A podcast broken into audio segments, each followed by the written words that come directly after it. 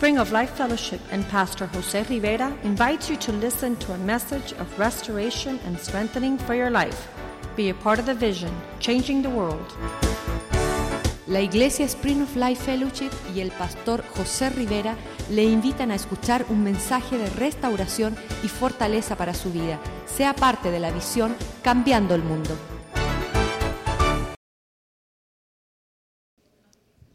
Ni se lo voy a decir. Pero yo me convertí en el año 77 y acepté a Cristo como mi Salvador personal. Y había un deseo en mí tan tremendo, un deseo que Dios lo puso, porque Dios pone en nosotros el querer como el hacer de su buena voluntad. Y cuando hay un corazón para querer agradar a Dios, Dios comienza a encaminarte. Y Dios me encaminó a un lugar en donde puedo decir todo lo bueno que pasó, que es lo único que quiero recordar. Pero fue un lugar donde me enseñaron a tener una vida con Dios, me enseñaron las escrituras, me enseñaron a vivir por fe, me enseñaron a ser un misionero destruyendo los puentes, porque hay misioneros que se van y no, no tumban los puentes. Y en ese trayecto, Dios comenzó a tratar con conmigo y enseñarme un sinnúmero de cosas. Lo único que cuando las cosas comenzaron a, cuando ya no era niño, como dice Primera de Corintios, y empecé a ser hombre, comencé a ver otras cosas que, que no eran conforme a las escrituras. Pero ya como estábamos ahí, y un día de esto le doy mi testimonio bien, pero como estábamos ahí, lo que queríamos era servir al Señor. Ese era nuestro deseo, que queríamos servir al Señor. Y muchas cosas sucedieron en ese ministerio que ahora cuando yo me pongo a mirar atrás, yo digo, espera un momento ahí se metió un espíritu de error. Porque estaban en contra de la familia, tomaban los versos literalmente, el que no dejare padre y madre por causa de mí no es digno de mí. Y yo me acuerdo una vez que yo fui a casa de mi mamá a despedirme de ella, y ella me decía, hijo, por favor no te vayas. Y yo en mi mente decía, o el diablo me decía a mí, ese es el diablo, ese es el diablo que no quiere que tú, te, que tú vayas al ministerio. Y dejé a mi mamá en casa llorando, a la puerta de, de la casa, llorando porque ella no quería que yo me fuera. Pero después, según fueron pasando los años, y los otros días yo hablando con el pastor Joaquín, yo dije, Joaquín, Dios me dio una revelación. Y la revelación es de que yo estaba en un ministerio maldito. Amén. Y cuando comencé a explicarle lo que era, él me dijo, gloria a Dios que Dios te salvó una vez más. ¿Y cuántos pueden decir eso en su vida que han caído en situaciones donde usted puede decir, Dios me salvó una vez más? Y no lo digo como para hacerme la víctima, sino de que en el celo que uno tiene por las cosas de Dios, a veces caemos en situaciones de que no son bíblicas. En nuestra ignorancia en el Señor a veces caemos en situaciones que no son bíblicas. Ahora, cuando usted comienza a ver la vida de Jesús, usted nota que Jesús mantenía una conexión con el Padre continuamente. Y a través de todos los evangelios y de toda la vida de Jesús, usted ve, usted ve que Jesús para todo hablaba con el Padre. Él aún dijo, yo no digo nada si el Padre no me lo dice. Esa era la relación que él tenía. Y yo leyendo hoy las parábolas y todas las cosas que Jesús decía, usted sabe que cuando él comienza a hablar de la palabra del sembrador, que la gente no le entendieron y aún los discípulos no le entendían. Y como que Dios me dijo algo a mí en mi corazón. Y yo, ¿sabes por qué ellos no lo entendían? Porque no estaban conectados. Porque Jesús, Dios le habló y él entendía todo lo que Dios le hablaba. ¿Por qué? Porque estaba conectado. Dile a tu hermano a tu lado, conéctate. Amén. Y muchas veces hay cosas que, mire, no les entendemos y pensamos que Dios nos está hablando en otro idioma y no es así. Es simplemente Dios lo que está buscando es que nos conectemos. Y cuando nosotros nos conectamos, entonces Dios puede comenzar a hacer la obra que Él quiere hacer en nuestra vida. Ahora, miren en, en el libro de Gálatas, capítulo 3. Perdón, Gálatas capítulo 6, verso 7. Mire cómo Él comienza ese verso ahí. Ese verso ahí. Una vez que Él en esta carta le escribe a, la gente de, Gálatas que todas las cosas que Dios había hecho en su vida. Y se asombraba aún cuando veía que, que Dios les había libertado y ellos habían caído en esclavitud. Y Él vuelve a compartir con ellos y vuelve a tratar de animarles y llevarles a donde Él quiere llevarles. Y Él dice en el verso 7, Él dice, no os engañéis, porque Dios no puede ser burlado. Todo, pues, todo lo que es el hombre sembrare, eso segará. Pero el que siembra para la carne, de la carne segará qué? Corrupción. Ser el que siembra para el espíritu, del espíritu segará vida eterna. Amén. Entonces vemos aquí dos vidas. Y Dios nos pone a nosotros en un camino donde hay dos caminos. Y Dios nos pone a escoger. En este verso, Dios nos está exponiendo a escoger.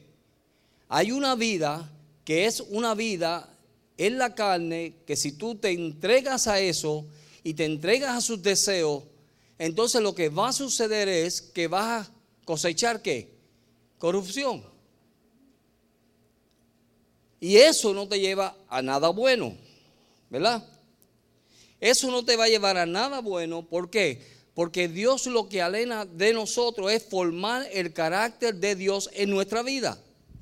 Desde un principio. El hombre cae, pierde toda la gloria de Dios, Dios lo levanta y comienza a formar su gloria otra vez en él. Pero entonces en todo nuestro caminar con Dios, Dios siempre nos da un escoger. Dios siempre a ti y a mí nos va a dar a escoger. ¿Quieres tú caminar así o no quieres caminar así? ¿Quieres tú caminar por este camino o no quieres caminar por este camino?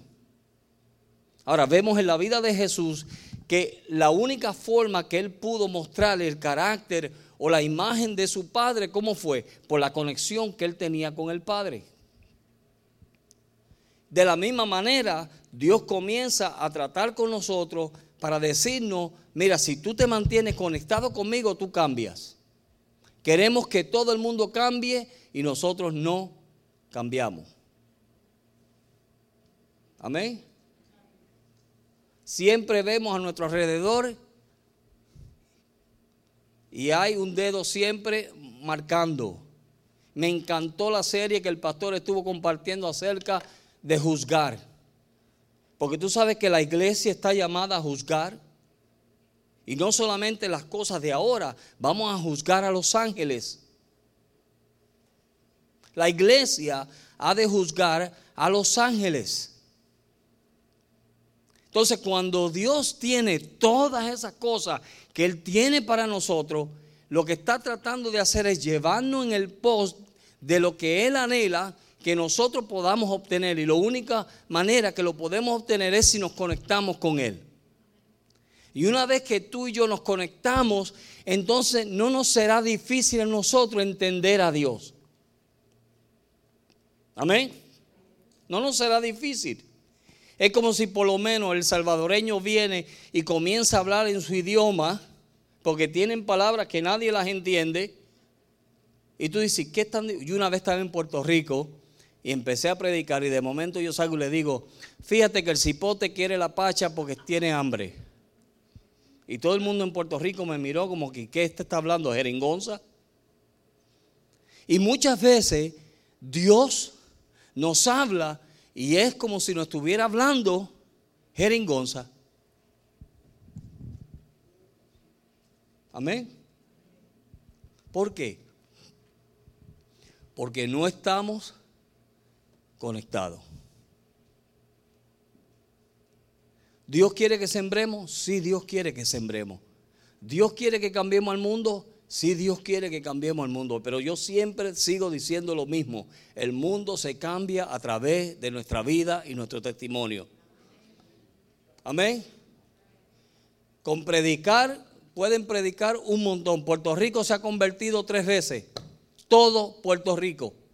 Hicieron una ah, encuesta de todos los predicadores que han ido a predicar a la isla de Puerto Rico, que hay tres millones nada más. Y fueron, hicieron la encuesta de Gigi Ávila, de Jorge Rasky, de Bailey Graham, de, todo el mundo que ha ido a predicar. Y dijeron, llegaron a la conclusión que Puerto Rico se convirtió tres veces. Amén. Por eso es que en Puerto Rico todo el mundo, está los tecatos en la, los tecatos, los, los drogadictos en las luces, te dice siembra aquí. Así te dicen. Tú te paras en las luces y en vez de decirte, oye, dame una limonita, no, te dicen, mira, varón, varón, te dicen, varón, siembra aquí, siembra para que Dios te bendiga. Así dicen. Todo el mundo es cristiano descarriados. Amén. So, el Espíritu quiere tomar dominio de nuestra vida. ¿A cuántos Dios les habla? Amén. Y cada vez que Dios nos habla, ¿qué es lo que Dios nos habla? Vamos a ver. ¿Qué es lo que Dios te dice? Porque Dios va a la necesidad de las personas, ¿verdad que sí? Y vemos eso con Jesús y Nicodemo. Jesús fue a la necesidad que tenía Nicodemo. ¿Qué es lo que Dios a través de su Espíritu te habla día a día? ¿Cuánto tiempo le toma a Dios cambiarnos? Esa es buena, ¿verdad? ¿Cuánto tiempo le toma a Dios cambiarme a mí y cambiarte a ti? ¿Cuánto tiempo? Si Dios nos habla todos los días, y nosotros estamos conectados con Él todos los días, ¿cuánto tiempo le tomará a Dios cambiarte a ti y cambiarme a mí? Vamos a ver. ¿Tú sabes cuánto tiempo? El tiempo que te tome a ti obedecer lo que Dios te está diciendo que haga. Amén. ¿Cuánto tiempo le tomó a Jonás que Dios hiciera una obra a través de él? El tiempo que le tomó a él rendirse. ¿A dónde se rindió? En el estómago del pez. Amén, hermano. ¿Qué es lo que Dios te está diciendo? Miren bien. Yo hoy no voy a brincar ni a saltar porque me duele un pie. Pero ¿qué es lo que Dios te está hablando y te está diciendo hacen día ya? Y yo sé que esta palabra viene para alguien. No sé para quién, pero el que le pego el sello, pégueselo. Segunda de Corintios. Segunda de Corintios, capítulo 3, verso 18. Segunda de Corintios capítulo 3, verso 18 dice, por tanto nosotros todos mirando a cara descubierta, como a un espejo, la gloria del Señor. Somos transformados de gloria en gloria a la misma imagen por el Espíritu del Señor. Mirando cara a cara como a un espejo, ¿verdad? Cuando tú te miras en el espejo, ¿qué tú ves? ¿Qué tú ves? Cuando tú te miras en el espejo, ¿qué tú ves? ¿Ah? Nadie me quiere decir. La cara, la cara. Te ves a ti mismo. ¿Verdad que sí? Cuando nos miramos en la palabra de Dios y en vez de pensar, ay, mira qué lindo está esto, si fulano estuviera aquí para yo decírselo, esto le pega a fulano. No, pero cuando leemos la palabra, a, mí me ha pasado, digo, ay, mira qué verso tan tremendo para dárselo a la suegra. O mira qué verso lindo para dárselo a fulano, a sutano. ¿Verdad? Pero cuando yo me voy a las escrituras y las escrituras es un espejo para mí y me muestra mi condición, entonces ¿qué es lo que sucede? Que entonces viene el Espíritu de Dios y comienza a hacer la transformación. ¿Por qué? Porque estoy escuchando a Dios y estoy permitiendo que el Espíritu Santo me transforme y me cambie. Porque la palabra es la que nos da la convicción. Por eso es tan necesario leer la Biblia. Amén. Cuando nosotros leemos la palabra y la leemos como que, espérate, déjame mirarme aquí a ver cómo yo estoy. ¿Ve? Porque podemos estar en la iglesia y leer la Biblia simplemente como una rutina o un libro más. O déjame ver qué Dios me da para compartir con otro y nunca la miramos como para compartir Dios conmigo. Entonces cuando yo dejo que la palabra de Dios sea ese espejo que dice ahí, ¿verdad que sí? Mirando a cara descubierta, tal y como soy. Amén. Tal y como soy, entonces, cuando vamos delante de Dios, tal y como soy, y comienzo a leer lo que Él tiene para mí ese día, ¿qué va a hacer Dios? Dios me va a hablar. Amén. Dios me va a hablar y me va a mostrar mi condición. Dios me va a mostrar mi manera de ser. Dios me va a decir lo que debo de cambiar. Nadie nos lo tiene que decir, Dios lo hace. ¿Verdad que sí que Dios lo hace? Ese es el Dios que yo creo. Dios cambia, Dios transforma. Mire, nadie le tiene que decir usted que cambie, Dios mismo lo cambia. A mí nadie me tuvo que decir que cambiara. Yo cambié. Me encantaba el baile, me encantaba un montón de cosas. Yo todo lo dejé el mismo día. Fui a mi casa y le dije a mi papá, mira papi, toma los cigarrillos porque ya yo no voy a fumar más. Y me dijo, se me volvió loco este también como la May. Eso fue la contesta de mi papá. Pero Dios trajo una convicción en mí por un verso que me dieron una vez y me transformó y me cambió. Cuando aquel hermano se me acercó y me dijo, mira acá, ven acá, te voy a enseñar un verso que dice aquí la Biblia. Tú sabes que la Biblia dice que hay una diferencia entre los hijos de Dios y los hijos del diablo. Y ahí está ese verso. Y yo me quedé bien atento, respetuoso, esperando a ver qué me iba a decir. Y cuando me sopló aquella que me dijo, mira, míralo aquí. Y pues después que terminó de leer el verso, me dice, y tú eres un hijo del diablo. ¿Cuántos de ustedes predican así? Pero yo necesitaba eso. Si ese verso no me lo dan a mí ese día, yo no me convierto. Y yo todo respetuoso me fui y me fui para mi fiesta.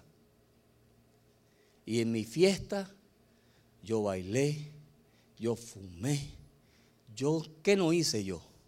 Pero ¿sabes lo que sucedió? Que ese verso estaba sembrado ahí.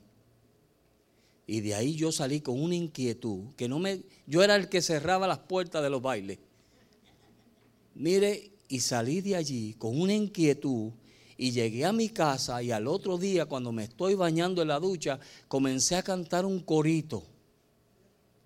Cristo rompe las cadenas, Cristo rompe las cadenas y nos da libertad. Yo decía, estoy loco. Dice, yo estoy loco, porque ¿cómo es eso que yo estoy cantando un, corito que me aprendí cuando tenía ocho años en una escuela bíblica que me llevaron? Mi mamá me mandó con la vecina, vete hijo. Amén. ¿Sabe por qué? Porque Dios tenía un plan contigo y conmigo. So, cada vez que tú escuchas la palabra y cada vez que tú te metes a la palabra y la ves como el espejo que es, la palabra de Dios es un espejo que cuando ven, vamos cara a cara, como somos, tal y como somos, ¿tú sabes lo que sucede? Que entonces Dios nos puede revelar quiénes somos. Amén. El fariseo y el religioso siempre se va a creer que está bien. Todos están mal, yo estoy bien. Pero cuando tú vas a donde Dios, tal y como estás, por más que tú sepas, porque mientras más sabes, más humillado debes andar. Amén. Mientras más sabemos y más conocimiento tenemos, más humillado debemos andar. ¿Sabe por qué? Porque al que más se le dio, más se le exigió. ¿Aló? Ah, no, hermano, si yo conozco Apocalipsis, ay, qué bien. Conforme Apocalipsis te van a juzgar. Amén. ¿Qué Dios quiere? ¿Qué Dios anhela? ¿Qué Dios desea? ¿Queremos cambiar el mundo? Sí, queremos cambiar el mundo. Pero entonces, ¿qué es lo que Dios está diciendo? Mira mis palabras, que yo te voy a hablar. Y cuando yo te hable, tómalo para ti. Y cuando tú lo tomas para mí, para ti, ¿tú sabes lo que sucede? Dios te cambia. Dios te transforma. Dios comienza a hacer la obra que quiere hacer en tu vida. ¿Por qué Dios no te ha cambiado? Porque no te has rendido. Eso es todo. No hay mucha sabiduría ahí, ¿verdad? Dios no me ha cambiado en esta área porque yo no me he rendido. ¿Cuántos no se han rendido? Vamos a ver. Vamos a darle vergüenza al diablo. No nos hemos rendido. Dios está tratando contigo y tratando contigo y tratando contigo y tú ahí, y ahí, y ahí, y ahí, y nadie te mueve y tú ahí. Y no, no, porque yo soy, y yo soy, yo no me voy a rendir. Y Dios lo sabe. Dios lo sabe. Y puede venir el evangelista que venga. Dios lo sabe que hasta que tú no te rindas, no vas a cambiar. Hasta que nosotros no nos rindamos. Mire, yo lo he visto una y otra vez. Yo he tenido que rendirme. Y me duele a veces rendirme. Pedir perdón es duro, ¿verdad que sí que es duro? Perdóname. O cometí un error, ¿verdad que sí? Reconocer que estamos mal. ¿Cuándo no le gusta reconocer que están mal? A todos. Mire, esta naturaleza pecaminosa. Somos rebeldes desde el vientre de nuestra madre. Amén. Pero entonces cuando nos rendimos y nos damos a Dios, ¿sabes lo que sucede? Que Dios comienza a transformarnos y a vestirnos de gloria en gloria. Dios comienza a hacer grandes cosas. Mire, en el libro de Tito, en el capítulo 2 del libro de Tito, cuando Pablo comienza a hablarle a Tito, una de las cosas que él comienza a decirle a Tito es de frenar. ¿Cuántos aquí pueden frenar? ¿Cuántos aquí a veces se desenfrenan y hablan lo que no tienen que hablar? Uh, aleluya. Amén, amén. Nos desenfrenamos. Entonces, Pablo comienza a hablar a Tito y dice, mira, pero tú habla lo que está de acuerdo a la sana doctrina. Verso 1. Dice, que los ancianos sean sobrios, serios, prudentes, sanos en la fe, en el amor y en la paciencia. Y esa prudencia es frenando. Que sean gente que se puedan controlar. ¿Cuánto nos descontrolamos cuando hay situaciones? Dios desea que nosotros, cuando hay situaciones en nuestra vida, o en nuestro hogar, ¿sabes lo que tenemos que hacer? A veces frenar. ¿Verdad que sí? Que seamos personas serias, que tomemos las cosas de Dios en serio, que seamos prudentes. No, no, porque es que yo tengo que decirle la verdad a todo el mundo. Está bien, pero hay un tiempo para eso. ¿O no es verdad? Hay un tiempo para eso, tienes que ser prudente. Y cuando sea el tiempo de Dios, ¿sabe lo que sucede? Que por más fuerte que sea la situación o por más fuerte que sea lo que tienes que decir, ¿sabe lo que va a suceder? Va a traer un fruto agradable. Pero cuando hablamos sin freno y cuando decimos las cosas que no debemos decir en el momento que no tenemos que decirlas, ¿sabe lo que sucede? Que traemos destrucción. Hello. Pero aquí, gracias a Dios, esto es solamente un informe nada más. Porque aquí nadie, deja, nadie es eso. Las ancianas, asimismo, sean reverentes. ¿ah? En su porte. No calumniadoras. Y nos enseñaron el lunes que esa palabra ahí calumniadora en hebreo es diablo. Diabólica. Porque poner, ser calumniadora tiene que ser algo diabólica. Sí, porque está calumniando y haciendo un sinnúmero de cosas. ¿Y qué dice más? Calumniadora, no esclavas del vino, maestras del bien. Amén, hermanas. Ay, qué lindo. Que enseñen a las mujeres jóvenes a amar a sus maridos y a sus hijos. Amén. Ah, eso es un sinvergüenza, dar una pata y bótalo. ¿Para qué vas a soportar esa sinvergüenza? Así hay más mujeres. Aquí no las hay. Yo sé que aquí, gracias a Dios, que no las hay. Pero por si acaso. Amén. Enséñela. Y que usted comienza a leer todo ese capítulo. Y es una enseñanza de qué? De frenar, de comportarnos, de hacer lo que Dios quiere que nosotros hagamos. Tres cualidades Dios quiere de nosotros. Que tengamos una vida que le demos todo el crédito a Dios. Que nuestra vida sea una vida donde la gente puede decir, Dios está con él. Amén, hermano. Dios está con él. Dios está haciendo una obra a través de esa persona. Mire, los otros días me sombré yo porque fui al mall y el jefe que era mío en el mall, el director de, la seguridad, me dijo, José, voy a ir un día contigo a la iglesia. Tengo unos problemas que necesito ir a tu iglesia. Y eso a mí me dio un gozo, que fue como si me hubieran pagado toda la vida suficiente. Cuando ese hombre me dijo eso, yo sé los problemas que él tiene. Un hombre sin Dios, ¿cuántos problemas no debe tener? Pero él pudo ver que había una persona que le dio un testimonio. Mire, ustedes son las estrellas en alta mar. Cuando un barco se pierde, comienza a buscar la estrella más brillante para encontrar su destino. Y ustedes son las estrellas en el mundo. Por eso es que dice Apocalipsis que el diablo con el rabo cogió y tumbó la tercera parte de las estrellas, hablando de los siervos de Dios. So cuídese. Amén. Pero usted es una estrella en Miami. ¿Usted piensa que nadie lo está mirando? Oh, sí, hay un montón de gente mirándolo. Su comportamiento, su manera de hablar, su manera de conducirse, todo lo que usted diga. Y lo primero que dicen es, ¿y eso que es cristiano? Eso es lo primero que dicen, ¿verdad? Pero cuando nuestra vida está agarrada de Dios y conectada con Dios, necesitamos conectarnos con Dios más. Conectando con Vienen problemas, sí vienen problemas, pero si estamos conectados con Dios, vamos a escuchar a Dios. Dios nos va a hablar. Dios nos va a dar la solución. Dios nos va a dar la salida. Dios te va a decir, no temas, yo estoy contigo.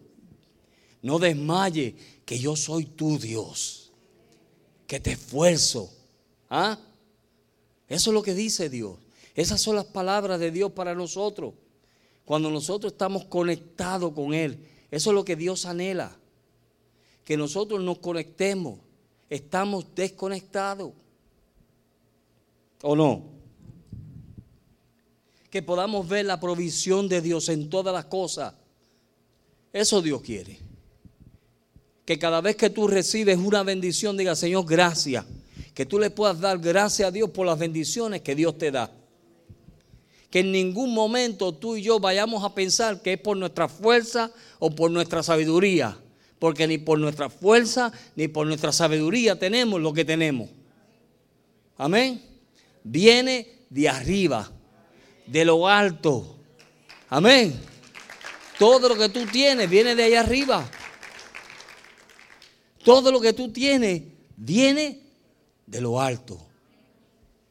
Cada vez que yo me siento en mi casa a comer con mi esposa, digo, Señor, gracias porque este es maná del cielo. Sea lo que sea. Los otros días me invitaron a comer pupusa. Y yo dije, gracias Señor porque estas pupusas son manás del cielo. Y donde quiera que tú vas y Dios se abre y te bendice. Mire, yo tengo testimonios tremendos. Los otros días yo le dije a mi esposa, y esto no lo digo para pedirle a nadie, por favor, un testimonio. Le dije a mi esposa, bueno, mi esposa me dijo, José, tengo un deseo de comerme arroz y habichuela, arroz y frijoles. Ok, yo dije, bueno, yo tengo tres pesos. Voy a ir a Walmart, no se rían, que es verdad. Voy a ir a Walmart. Y fui y compré frijoles y un paquetito de arroz. Y nos sentamos a la mesa y le dimos gracias al Señor. Señor, gracias, porque esto es maná del cielo. De momento, cuando usted da gracias a Dios, Dios escucha de los cielos. Amén. Y usted piensa que solamente en Centroamérica o Suramérica Dios se mueve así. No, Dios se mueve aquí también. Porque el mismo Dios que está en Centroamérica y en Sudamérica es el mismo aquí. Y cuando estamos nosotros comiéndonos nuestro arrocito con, con habichuela. Dije, adiós. Y dije, Marcela, ¿tú esperabas a alguien? Dije, no. Y miro y era un hermano. Y el hermano me dijo estas palabras. Me dijo, pastor, Dios me dijo. Amén. Dios me dijo que le trajera esto. Me trajo un saco de arroz, una caja de, latas de frijoles. ¿Qué no me trajo? Carne para un pueblo. Alabe lo que él vive. El justo por la fe vivirá. Y yo no he visto justo desamparado, ni su simiente que mendigue pan. Hice como la viejita que tenía el, poquito de harina y, aceite, ¿se acuerdan? Que el profeta vino y le dijo, oye, dame de comer. Y ella dijo, mi hijo, si te doy a ti esto, me voy a quedar yo y mi hijo sin comida. Y ella se lo dio. Y Dios lo que tenía. ¿Y qué Dios hizo? abrió las ventanas de los cielos y nunca le faltó ni harina ni aceite. Amén. Eso es vivir por fe. Se lo digo ahora porque ya Dios lo hizo. Amén, hermano. Gracias a Dios que ese hermano estaba conectado. Amén me causa gracia ahora, pero ese día yo lloré.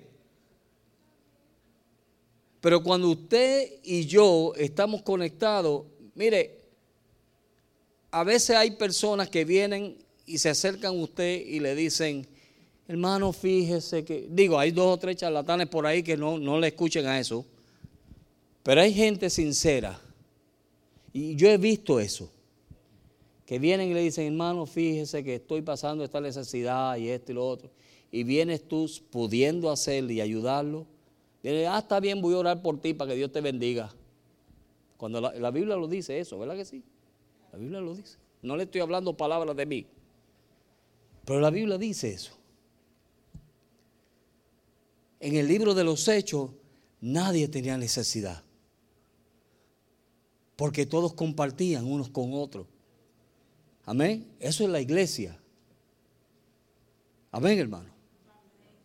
Y cuando usted se conecta con Dios, Dios le va a hablar. No solamente a su vida y para las cosas de su vida, pero le va a hablar para las necesidades que hay en el pueblo de Dios. Amén. Dios lo hace. Dios lo hace. El hermano Oscar me dijo, pastor, yo estaba orando por los pasajes porque no tenía pasaje para venir para acá, necesitaba venir para acá. Y Dios tocó una persona y le mandó los pasajes. Amén. El pastor mismo habló de Joy. Un hermano sintió de Dios darle una tarjeta para que fuera a comprar traje. Gracias a Dios que yo tengo un montón. Pero amén. Él vio la necesidad y Dios lo tocó. ¿Por qué? Porque estaba conectado con Dios. Y Dios necesita que nosotros nos conectemos con Él. Amén, hermano. Hay un sinnúmero de cosas que Dios quiere hacer a través de nuestra vida. Y no es solamente lo terrenal, pero lo espiritual.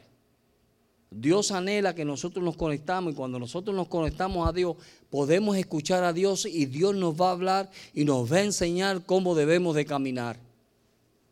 Y cuando Dios nos lo enseña, mire, nadie nos puede cambiar. Tú puedes decir a una persona, quítate esto y quítate aquello, y se lo quitan, pero en su corazón siempre lo anhelan. Las hermanas pentecostales, esas pentecostales de antes, ¿se acuerdan de las hermanas pentecostales de antes? Yo hablé con muchas de ellas en Puerto Rico y en todos los lugares donde iba y tenían vestido hasta acá abajo, mire. Ni se afeitaban los sobacos ni nada porque no se la dejaban afeitar. Y decía, Dios mío, ¿qué es esto, Padre Santo? La religión fue un tiempo así. Pero dentro de su corazón ellas anhelaban afeitarse, ellas anhelaban quitarse las, las vestimentas esas, ellas anhelaban ponerse un pantalón, pero había que obedecer quien le dijo quítate. Por eso yo no creo en eso. Yo creo en que el Espíritu Santo habla. Y cuando Él habla, lo arranca del corazón. Amén. Cuando el Espíritu Santo te habla, mire, puede ser lo que sea. Y la gente va a decir, ay, pero qué difícil es. No, no se preocupe. Lo más difícil que sea, si el Espíritu Santo habla, lo arranca del corazón. Y no vuelve a tener un deseo más por eso. Amén. Cuando usted tiene algo en su vida y tú le dices, Señor, mira, arráncalo, porque está ahí. Y eso no me deja caminar y puedes ir y pedir consulta y todo, y todo el mundo te dice un montón de consejos y sigue y sigue y sigue y sigue lo mismo y no cambias. Pero cuando tú vas a donde Dios y te conectas con Él, Dios envía su espíritu. Y su espíritu lo arranca desde la raíz. Y te aseguro que no vuelve más. Yo me convertí en el 77 y desde ese día hasta el día de hoy no sé lo que es un cigarrillo y una cerveza. Ni el deseo me ha venido. Y cuando veo gente fumando alrededor mío, los reprendo. Ay, me hace daño, por favor, yo soy un paciente de trasplante de hígado. Muévase para allá. Amén. ¿Qué es lo que tenemos que hacer? Simplemente conectarnos con Dios. ¿Cuántos de ustedes están teniendo problemas en su vida personal con Dios? No pueden orar o no pueden leer la Biblia. ¿Alguien aquí? Uno, dos, tres. ¿Ves? Estamos teniendo lucha. El diablo viene y, cuando te pones a orar te viene una, una picazón que no te deja orar. Y cuando lees la Biblia, mire, una vez yo dije, espérate, yo no tenía sueño. Y yo dije, yo sé cómo yo me voy a dormir. Y abrí la Biblia. Y empecé a leer la Biblia. Y usted me puede creer, yo lo experimenté y lo hice para ver si era verdad. Usted me puede creer que en el primer capítulo me dio sueño. Es como un espíritu que lo que no quiere es que tú te llenes de Dios para que puedas hacer como Dios quiere que tú seas. Amén, hermano. Entonces, tenemos dificultad conectándonos. No nos podemos conectar a Dios. ¿Por qué? Porque hay áreas en nuestra vida que tenemos que rendirla. ¿Qué es lo que te está impidiendo acercarte a Él? ¿Qué es? ¿El tiempo? Ay, hermano, es que tengo tantas cosas que hacer que mire, me levanto y ni me da tiempo para orar. Mentiras del diablo. Levántate más temprano. Ay, hermano, es que usted sabe que yo no me. A mí me decía un hermano, hermano, es que yo no, no se me queda nada en la cabeza. No recuerdo nada, leo y leo y leo. Yo digo, está bien, porque eso está yendo al subconsciente. Se está yendo allá atrás. Cuando menos las necesites, sale. Cuando más las necesites, sale. ¿Qué es lo que te está impidiendo a ti conectarte con Dios? Amén. ¿Qué es lo que nos está impidiendo a nosotros conectarnos con Dios? ¿Qué es lo que nos está impidiendo a nosotros tener una mejor vida en Dios? Donde yo pueda dar el testimonio que tengo que dar. Donde yo puedo frenar cuando tengo que frenar cuando yo puedo hacer lo que Dios quiere que yo haga. Simplemente Dios nos pide eso, ¿verdad? Que dejemos que simplemente Dios sea el que nos lleve por su espíritu. El ser espiritual es simplemente estar conectado con Dios y escuchar a Dios y obedecer a Dios. Eso es ser espiritual. ¿Cuán difícil es eso? ¿Verdad que sí? Es difícil. Porque vienen un montón de otras voces que nos hablan y escuchamos más esas voces que a la voz original. Amén. Vamos a ponernos de pie. Y si usted está teniendo dificultad en conectarse con Dios, pase al frente. Vamos a orar. Vamos todos a orar. Dios es fiel.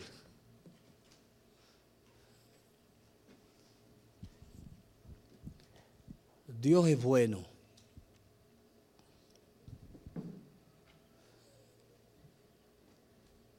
En este momento usted tiene que hacer una decisión, no soy yo, usted. Usted tiene que hacer una decisión de hacer lo imposible posible. Escuche bien. Cuando su cuerpo y su carne le dice que no, tú vas a ir en contra de eso. ¿Ok? Cuando usted vaya a orar y el cuerpo quiera o le entre esa, esa humillazón, se dice, ese desespero para que no ore, quédese ahí de rodillas. Comienza a morir a su carne crucifique la carne. Eso no es un espíritu, hay que crucificar la carne. Un atleta comienza poco a poco. Hoy corrió una milla o media milla, mañana corre otra media, hasta que poco a poco va corriendo y logra correr todas las millas que él se ha propuesto correr. En el Señor es de igual manera. Cuando usted comienza a orar, quizás el primer día no va a poder orar una hora, pero lo que puede ese día, ore. Y el próximo día, ore más. Y según va añadiéndole tiempo, va creciendo en Dios y en sus oraciones.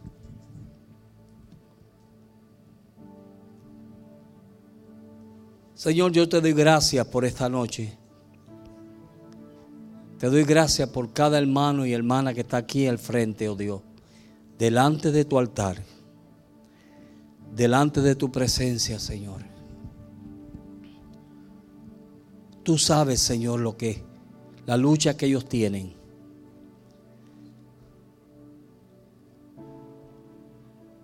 Esos espíritus, Señor, que vienen a atacarles. Esos desesperos, Señor. Échalos fuera de sus vidas, Señor. Trae paz. Trae tranquilidad a sus vidas, Señor. Tú eres un Dios de paz. Y en tu presencia hay plenitud de gozo y delicia a tu diestra, oh Dios. Enséñanos, Señor, a pasar tiempo en tu presencia. Enséñanos, Señor, a conectarnos contigo, Dios. Enséñanos, Señor, a andar con tú en tu presencia, oh Dios. Mira a cada hermano presente, oh Padre. Yo te pido una gracia nueva sobre sus vidas. Que la unción y el poder tuyo, Señor. Que tu gracia, Señor, venga sobre sus vidas, Señor. Que tú destruya toda obra del enemigo, toda barrera, Señor, que el enemigo ha puesto. Muéstrales, Señor, qué es lo que está impidiendo que ellos puedan conectarse contigo, Padre. Espíritu Santo, muéstrales, háblales. Te lo pido en el nombre de Jesús. En el nombre de Jesús, oh Dios. Glorifícate, Espíritu Santo. Mientras los hermanos alaban a Dios, quédese usted ahí meditando en Dios. El Espíritu Santo le va a hablar. Y lo que Él le hable, dígale, Señor, me rindo a ti.